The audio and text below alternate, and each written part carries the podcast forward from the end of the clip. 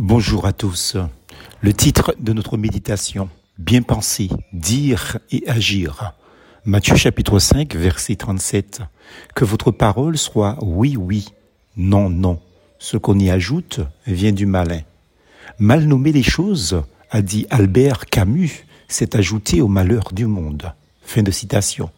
La réflexion est pertinente. Le malheur du monde n'est pas seulement lié au mauvais comportement de ceux qui l'habitent. Les mauvais comportements ont une source. Ils proviennent tous des mauvais jugements qui imprègnent la pensée de leurs auteurs.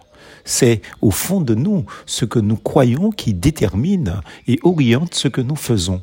Croire faux, c'est inévitablement parler faux et agir faux. S'il y a un domaine ou mal nommer les choses produit du malheur, c'est bien au sujet de Dieu.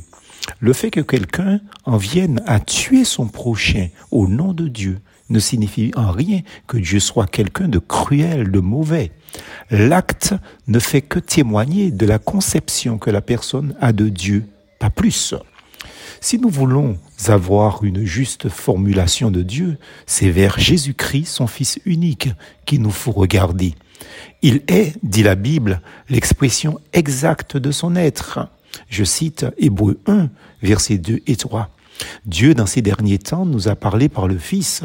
Il l'a établi héritier de toutes choses. Par lui, il a aussi créé l'univers. Le Fils est le reflet de sa gloire et l'empreinte de sa personne. Il soutient toutes choses par sa parole puissante. Il a fait la purification des péchés et s'est assis à la droite de la majesté divine dans les lieux très hauts. Fin de citation. L'homme, Jésus-Christ, est en quelque sorte la miniaturisation, entre guillemets, de Dieu à notre échelle humaine. Le découvrir, c'est avoir sous les yeux le portrait le plus exact de la personne intouchable de Dieu. Tous ceux qui, sérieusement, ont suivi Jésus le disent. Vivre avec Jésus, c'est ajouter non au malheur, mais au bonheur du monde. Choisissez Jésus. Plus force en Jésus.